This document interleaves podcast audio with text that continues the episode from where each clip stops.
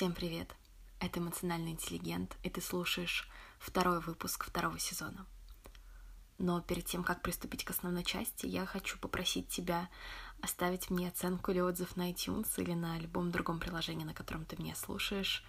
Мне будет очень приятно. А теперь поехали. Все выпуски этого сезона связаны между собой, и поэтому я очень советую начать слушать с первого — и его я как раз заканчивала мыслью о том, что мы часто не можем избавиться от каких-то негативных переживаний, но можем добавить позитивные. И, во-первых, почему мы не можем избавиться от негативных? В одном из моих любимых э, психотерапевтических подходов есть такое понятие, как эмоциональная цель. То есть эмоциональная цель — это когда ты говоришь э, себе там, или психологу, или кому-либо другому, что я просто хочу чувствовать себя лучше, я просто хочу не грустить, быть более радостным э, и так далее.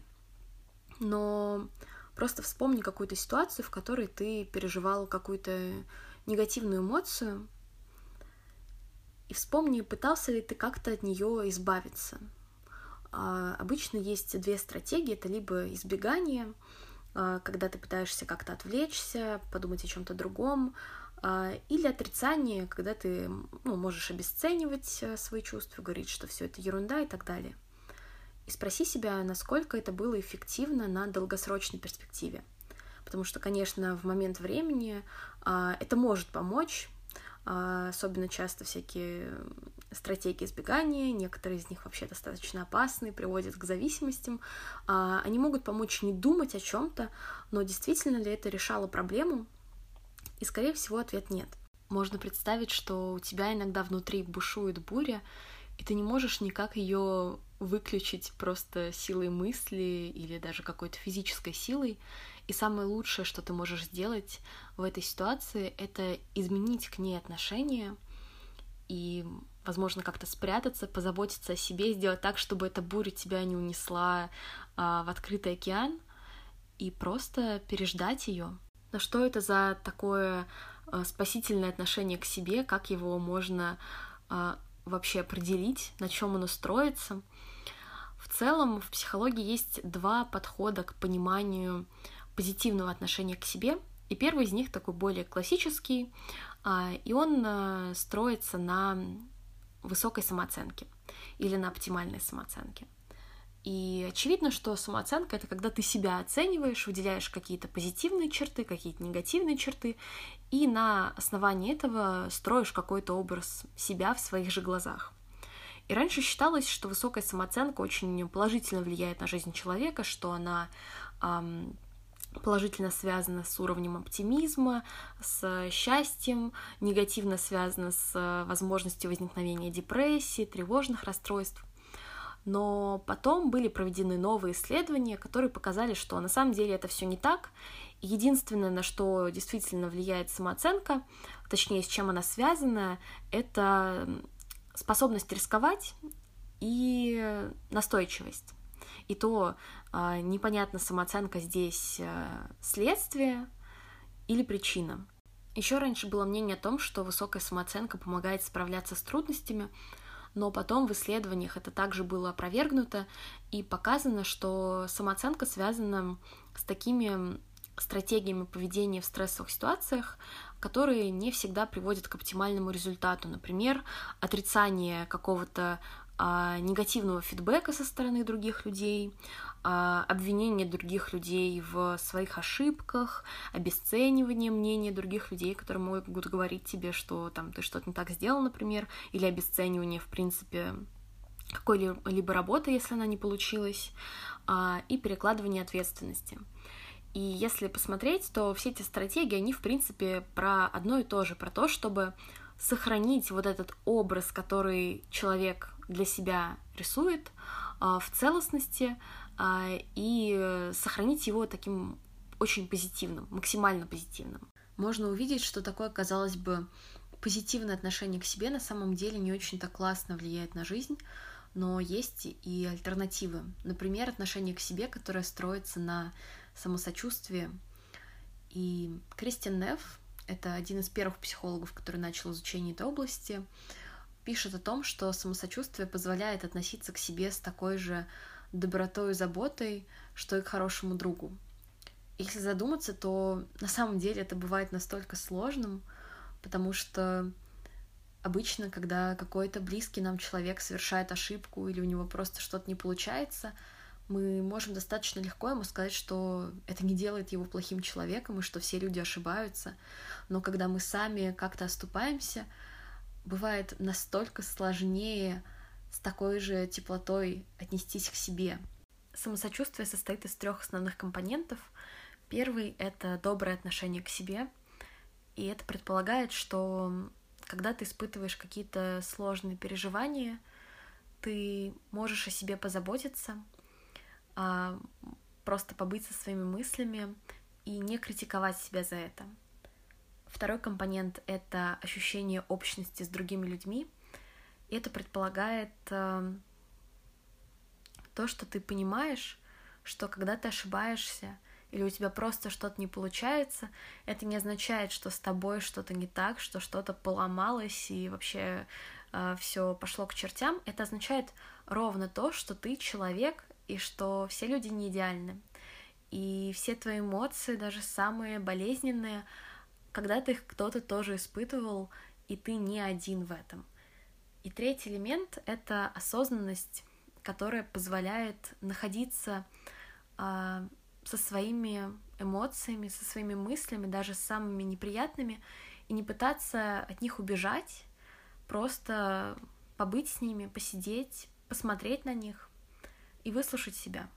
В целом ряде исследований было показано, что высокий уровень самосочувствия очень хорошо влияет на жизнь, он э, позитивно связан с удовлетворенностью жизнью, с эмоциональным интеллектом, с оптимизмом, и негативно связан с такими проявлениями, как э, самокритика, депрессия, тревожность, расстройство пищевого поведения — а, и много всего другого на самом деле. И самое интересное происходит как раз, когда ты переживаешь какую-то сложную ситуацию, потому что, естественно, хорошо к себе относиться легко, когда все классно и все идет как по маслу, и ты просто богиня дискотеки. Но когда все рушится, а бывает намного сложнее сохранять это хорошее отношение к себе. И люди с высоким самосочувствием, с высоким уровнем самосочувствия, они более эмоционально устойчивы, то есть эмоции намного в меньшей степени их захлестывают и начинают полностью управлять их поведением, и они также а, более реалистично могут эм, себя оценивать и формировать представление о себе. И тут очень важно, что реалистичное представление о себе это не в смысле, что, ну вот, я реалистично думаю, что я идиот. Это самокритика. А реалистичная оценка это про то, что ты понимаешь, что у тебя есть сильные стороны, слабые стороны, и что это окей. И просто понимая, вот какие у тебя есть точки уязвимости, ты можешь с этой информацией лучше, более эффективно о себе заботиться, и ну, через это, в частности, заботиться о других, но об этом поговорим позже. И эта тема с сочувственным отношением к себе во время какого-то сложного периода стала для меня, конечно, просто ключевой совсем недавно, когда я ушла на свои импровизированные каникулы. И в бонусном выпуске я начинала говорить про то, что я не просто так ушла на свои каникулы, а меня очень сильно и неожиданно захлестнула волна какого-то дикого сомнения в себе и дикой самокритики. это было, в частности, вызвано тем, что э, у меня сразу было несколько негативных э, каких-то откликов. Я очень остро на это реагировала, я всегда это очень остро переживала. Ну, в частности, потому что для меня мой проект — это что-то очень личное, э, и, наверное, это очень неразумная стратегия, но как есть. И вот я на какое-то время бросила всем этим заниматься и просто случайно, буквально случайно наткнулась на э, эту тему с самосочувствием и поняла, что на самом деле это огромная э, область научного исследования и практического применения тоже. Стала в этом копаться и, как всегда, естественно, применять это на себе. И Обычно я не верю вообще в какие-то волшебные таблетки, но вот это даже небольшое переключение в отношении к себе настолько сильно изменило мое переживание этой ситуации, потому что, во-первых, я перестала себя винить за то, что я, в принципе, испытывала все эти эмоции, потому что я, мне не просто было сложно и грустно, а я себе говорила, господи, что ты вообще за человек такой, если ты грустишь из-за такой ерунды, давай, соберись, тряпка, и все такое, и это отвратительно, естественно, работало. А во-вторых, э, мне стало намного легче с этой критикой, и вот вчера буквально у меня был инсайт, который меня очень сильно удивил, и он заключается в том, что второй сезон, на самом деле, я очень во многом эм, выстраиваю на основании той информации, которую я получила из критики. И раньше мне было просто больно смотреть в сторону каких-то негативных комментариев, а сейчас, по сути, вот я работаю над структурой, э, над э, тем, насколько насыщенно инфо... насколько информационно насыщенными я делаю свои выпуски, я работаю над речью, и я понимаю, что я это делаю без какой-то боли в груди, типа, господи, я ничтожество, но мне нужно как-то из этого выкарабкаться, чтобы стать хотя бы нормальным человеком. Um, то есть я делаю это не из этого, я просто понимаю, что да, есть какие-то моменты, над которыми я могу работать, но это не означает, что сейчас все очень плохо. Вот. И поэтому таким странным образом самосочувствие пришло в мою жизнь, помогло мне вернуться в подкаст, и сейчас мне кажется очень важным с вами этим делиться.